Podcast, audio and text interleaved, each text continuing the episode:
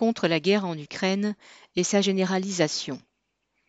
Il y a un an, le 24 février 2022, Poutine ordonnait à son armée d'envahir l'Ukraine.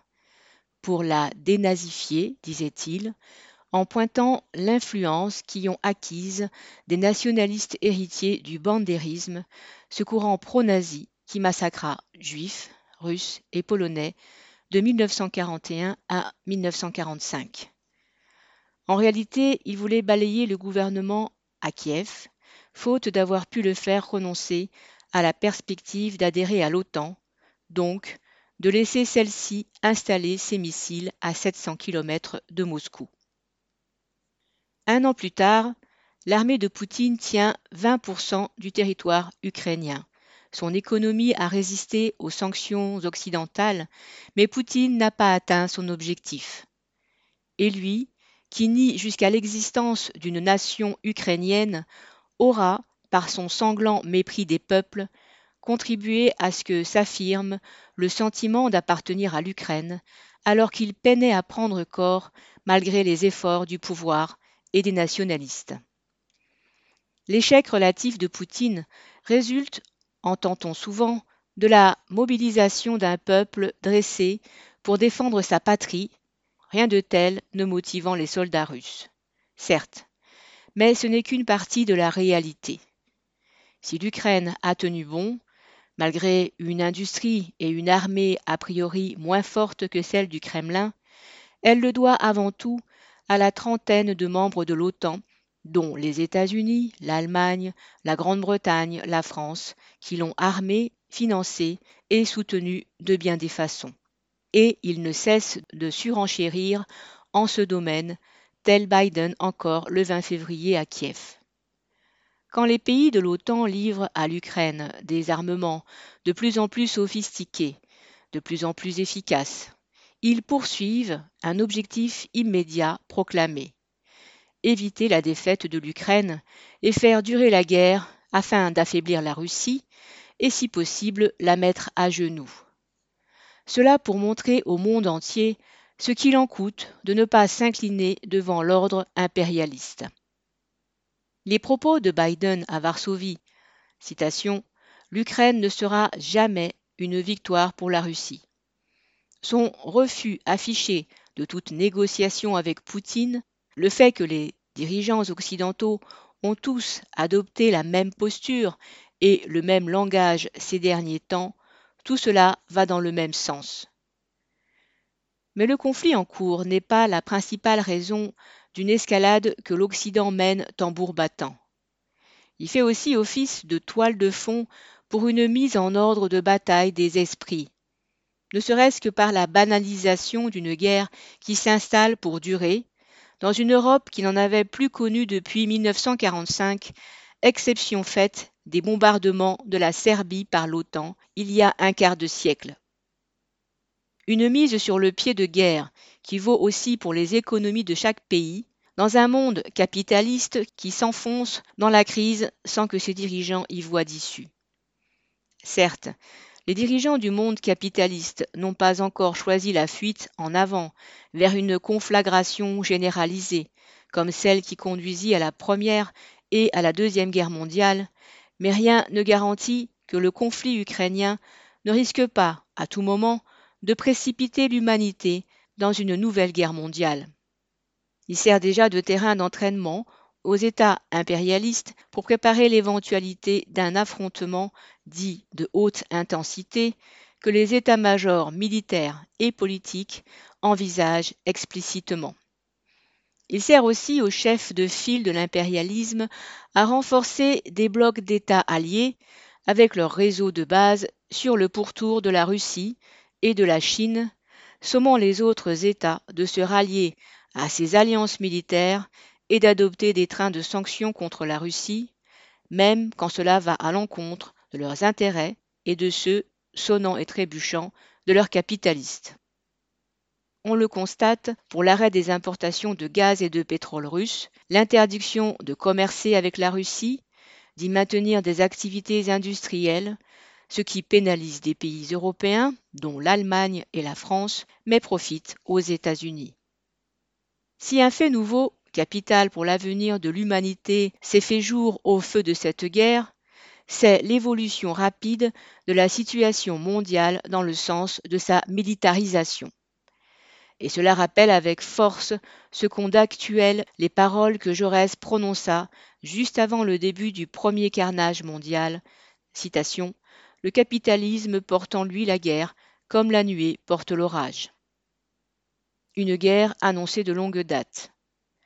Poutine a répondu de façon monstrueuse à la pression continue de l'impérialisme en Europe de l'Est en lançant ses missiles et ses tanks sur l'Ukraine le 24 février 2022. Mais c'est l'impérialisme qui s'est préparé depuis longtemps à aller à la confrontation, à plonger tôt ou tard l'Ukraine dans la guerre, donc à faire de ses habitants les otages d'une rivalité qui les dépasse, car elle oppose le camp mené par les États-Unis à la Russie avec son dictateur, ses bureaucrates et ses oligarques pillards.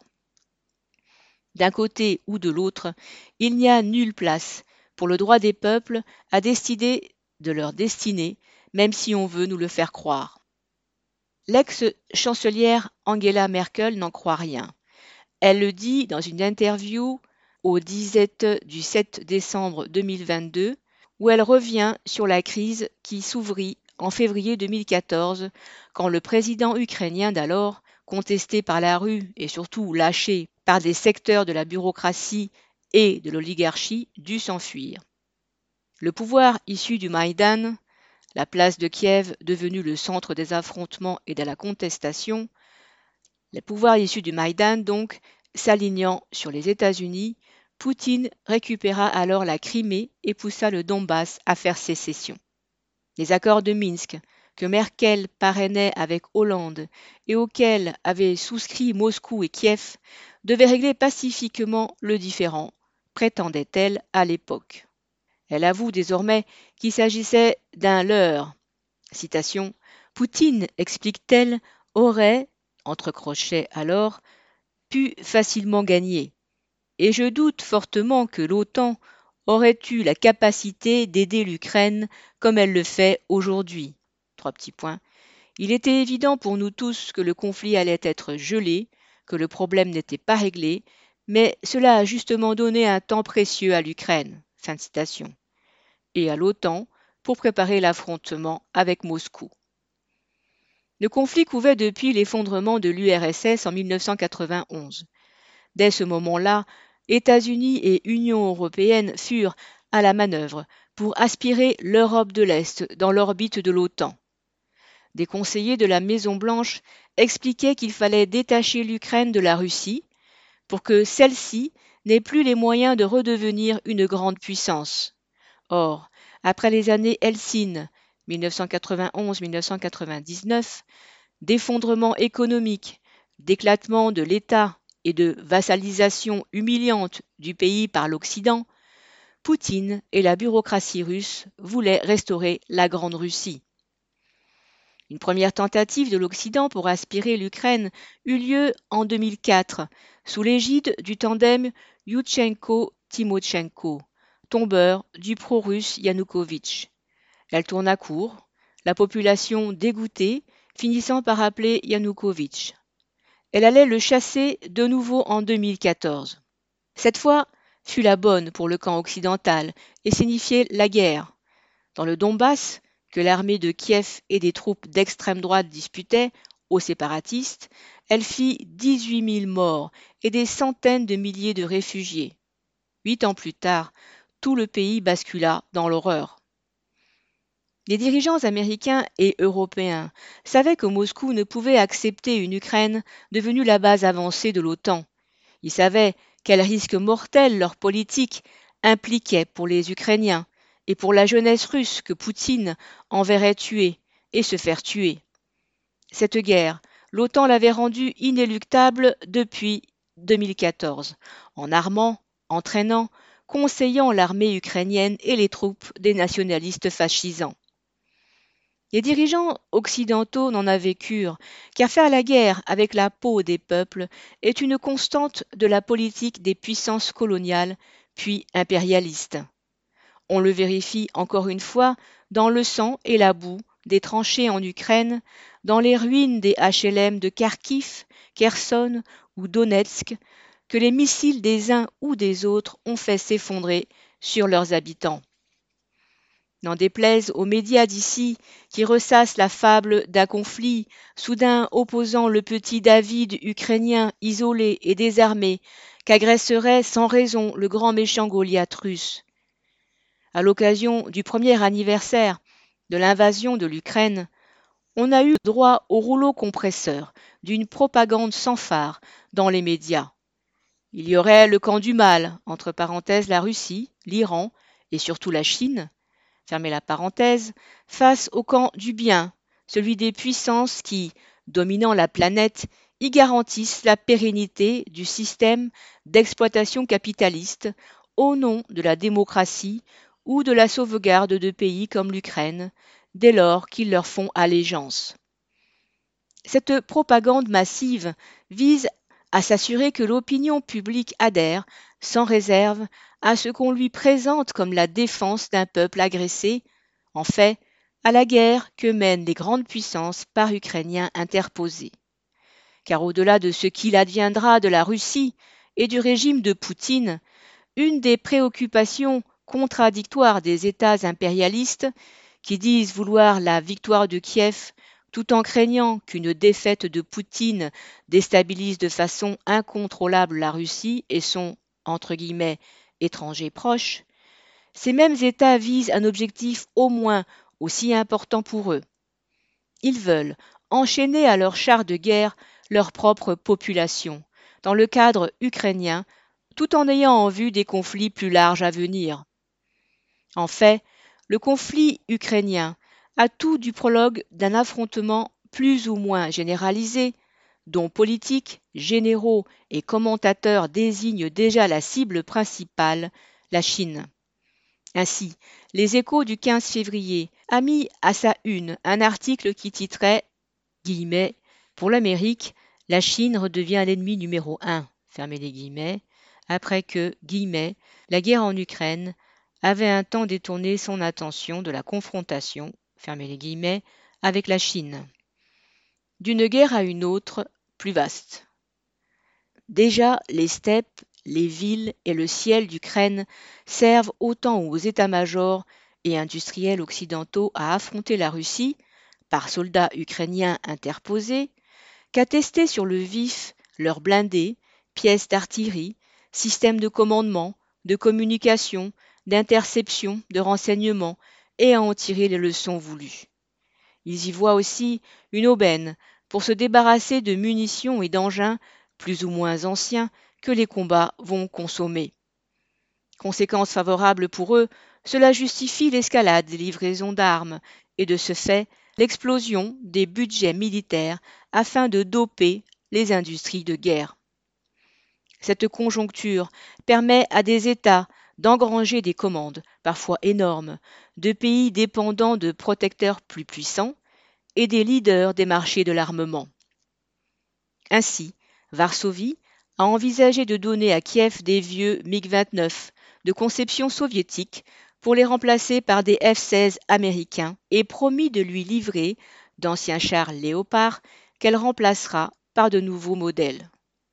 Évidemment, cela ne fait pas l'affaire ni de Dassault ni du char Leclerc français qui peine à trouver preneur.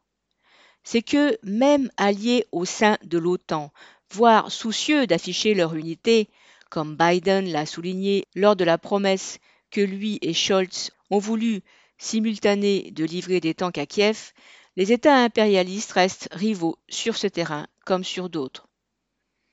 Les États-Unis se réservent la part du lion, avec des commandes d'armement qui ont doublé en 2022, à la mesure de leur puissance industrielle, de leur suprématie militaire et des guerres à venir.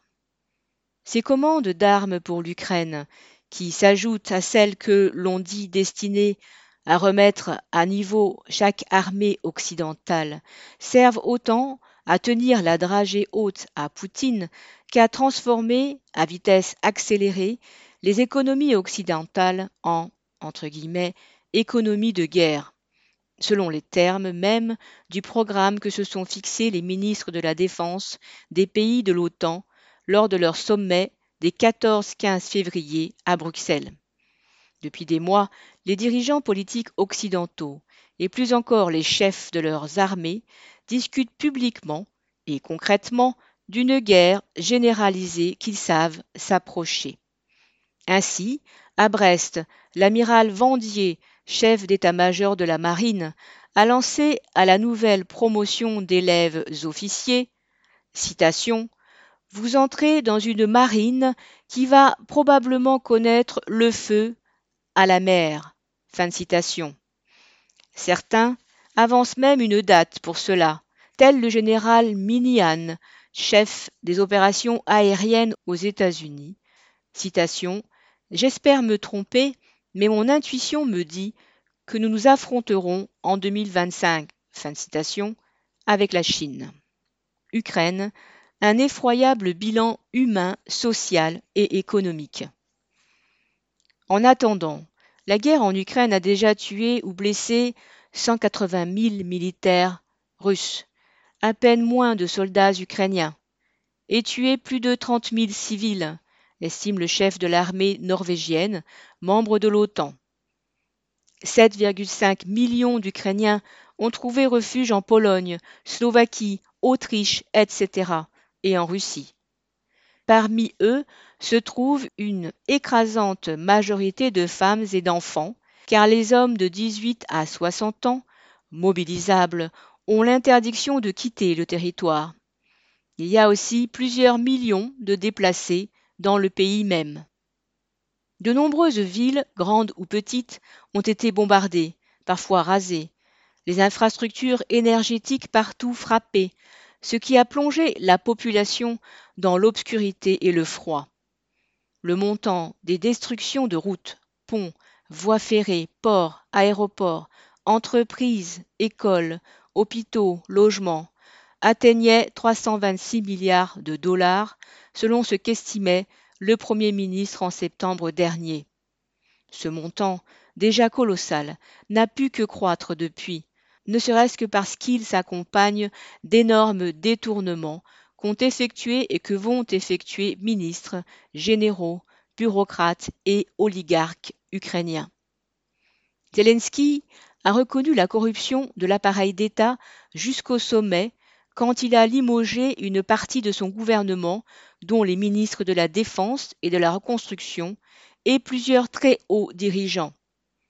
Cela ne change rien à la nature d'un État qui, source principale des nantis comme en Russie, est l'un des plus corrompus au monde.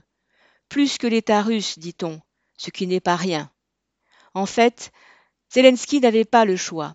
Une commission américaine de haut niveau avait débarqué à Kiev pour vérifier ce que devenait l'aide colossale fournie par l'oncle d'Amérique. Après tout, même si l'État américain est richissime, il a aussi ses bonnes œuvres, entre parenthèses, industriel de l'armement, financier, capitaliste de haut vol, fermez la parenthèse, et ne veut pas qu'une trop grosse part des profits de guerre file dans les poches des bureaucrates, oligarques et mafieux ukrainiens. Et puis, au moment même où l'Occident annonçait fournir des tanks à l'État ukrainien, il ne s'agissait pas que le régime apparaisse pour ce qu'il est, celui de bandits prospérant sur le dos de la population. Cela s'adressait moins à l'opinion occidentale qui ne connaît de la situation que ce qu'en disent les médias qu'à la population ukrainienne. Victime des bombardements et exactions de l'armée russe, elle se rend compte qu'elle est aussi la victime des parasites de la haute bureaucratie, des ministres véreux ou des généraux voleurs. Et l'union sacrée n'a pas fait disparaître les passe-droits qui permettent aux nantis de profiter en paix de leur fortune à l'étranger, tandis que leurs sbires de la police raflent les hommes, valides ou pas, pour le front. Petit 3. À cause de lourdes pertes, Kiev a appelé plus de 30 000 conscrits en janvier, bien plus que les mois précédents. Les résistances que cela provoque ici ou là n'ont rien pour étonner dans un tel contexte, d'autant que si l'armée a d'abord pu compter sur des volontaires, ceux qu'elle mobilise maintenant n'en font, par définition, pas partie. Tout à leurs commentaires dithyrambiques sur un régime censé incarner la démocratie et l'unité d'un peuple derrière ses dirigeants, les médias français préfèrent tirer un voile pudique sur des faits qui pourraient gâcher leur tableau mensonger. Petit 4. Il y a des exceptions. Ainsi, le 15 février, LCI avait invité un reporter de l'Obs qui rapportait, malgré sa sympathie pour le camp ukrainien, y avoir vu des cas de mutinerie de soldats et de violences infligées à des prisonniers russes. Catastrophe sociale. En 1991, lorsque l'URSS s'effondra, minée par l'activité de millions de bureaucrates lancés à la curée sur la propriété étatisée, tandis que leurs chefs se taillaient des fiefs nationaux où ils régneraient sans plus avoir de compte à rendre, les dirigeants ukrainiens faisaient partout placarder, entre guillemets, nous sommes 52 millions.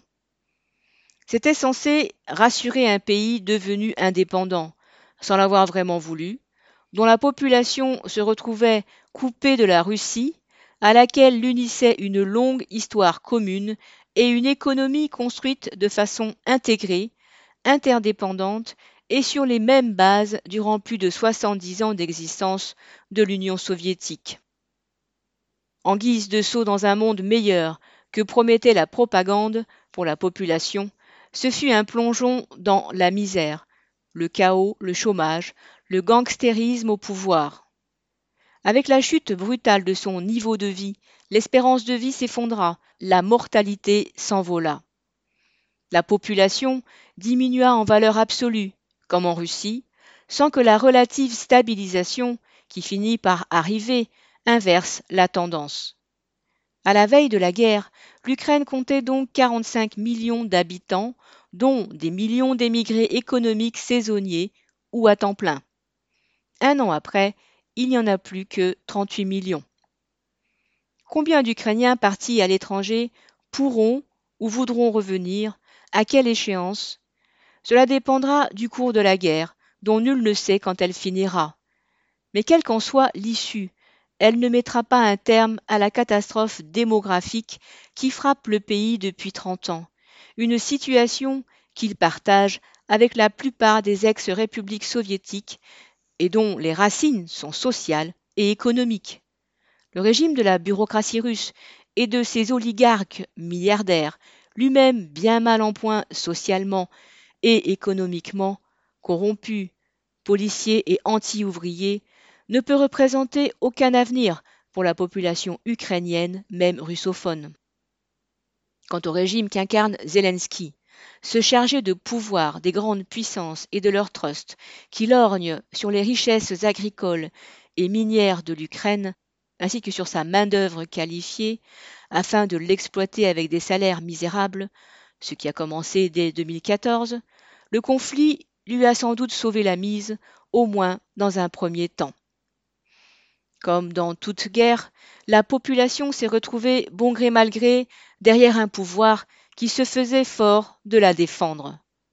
Mais gageons que de larges pans des classes populaires n'ont pas oublié pour autant ce qu'avait fini par leur inspirer cet acteur devenu président qui avait joué au entre guillemets serviteur du peuple pour mieux préserver les intérêts des nantis. Petit 5 série télévisée qui rendit Zelensky célèbre par l'honnêteté qu'il incarnait face aux nantis ukrainiens. S'affrontant sur le terrain par peuples interposés, les dirigeants occidentaux, représentants d'une bourgeoisie impérialiste qui domine le monde, les dirigeants russes, représentant des parasites qui exploitent les travailleurs de Russie, les dirigeants ukrainiens, représentants de leurs oligarques autant que des trusts occidentaux, sont tous des ennemis des classes populaires, de la classe ouvrière. Et les travailleurs, où qu'ils se trouvent, quelle que soit leur nationalité, leur langue ou leur origine, n'ont aucune solidarité à avoir, sous quelque prétexte que ce soit, avec, entre guillemets, l'ennemi principal qui est toujours dans notre propre pays, fermez les guillemets, comme disait le révolutionnaire allemand Karl Liebknecht en 1916, en pleine Première Guerre mondiale. Partout, la marche à une économie de guerre. Le 6 février, Antonio Guterres, secrétaire général de l'ONU, qui présentait ses priorités pour 2023, a déclaré qu'en Ukraine, les perspectives de paix ne cessent de se réduire, tandis que les risques d'une escalade et d'un carnage supplémentaire ne cessent d'augmenter. Et d'ajouter, le monde se dirige les yeux grands ouverts vers une guerre plus large. On vient d'en avoir la confirmation au sommet des ministres de la Défense des membres de l'OTAN. Il leur a été demandé, selon les échos, citation, de passer en économie de guerre, fin de citation, de relancer et activer la production d'armement, et d'abord d'obus, de chars et de pièces d'artillerie, pour faire face à, une guerre d'usure en Ukraine. Et de préciser que si, il y a dix ans, les États-Unis demandaient à leurs alliés de monter leurs dépenses militaires à 2% de leur produit intérieur brut, ce chiffre est désormais considéré comme un plancher que beaucoup ont dépassé. La conférence sur la sécurité en Europe qui a suivi à Munich a réuni la plupart des dirigeants européens et mondiaux pour aller dans le même sens. C'est ce qu'ils font en cherchant à persuader leur population de l'inéluctabilité de la guerre, en leur désignant comme ennemis certains pays, au premier rang desquels la Russie et la Chine, en déployant une propagande insidieuse mais permanente dans les médias autour de thèmes guerriers, en mettant l'accent sur la préparation de la jeunesse à servir, entre guillemets, sa, fermez les guillemets, nation, à la défendre, sans jamais dire qu'il s'agira de la transformer en chair à canon pour les intérêts des classes possédantes. Le gouvernement français s'en charge avec son service national universel, qui vise à apprendre à des jeunes à marcher au pas, avec des reportages télévisés plus ou moins suscités sur le service à bord de navires de guerre, sur des régions sinistrées, entre parenthèses Saint-Étienne, où la reprise de la production d'armes ferait reculer le chômage. Le nouveau ministre allemand de la Défense se situe sur le même terrain, lui qui veut rétablir le service militaire et faire de la Bundeswehr la première armée du continent grâce aux 100 milliards de hausse de son budget. En juin dernier, Macron avait annoncé la couleur avec son plan économie de guerre, doté par l'État de 413 milliards sur 7 ans. Il fallait, citation, aller plus vite, réfléchir différemment sur les rythmes, les montées en charge, les marges, pour pouvoir reconstituer plus rapidement ce qui est indispensable pour nos armées, pour nos alliés ou pour celles, entre crochets comme en Ukraine, que nous voulons aider. Fin de citation. Et, s'adressant aux dirigeants de l'organisme qui regroupe les 4000 entreprises du secteur militaire, il leur avait promis des décisions et surtout des investissements. Pour les profits, la guerre est belle.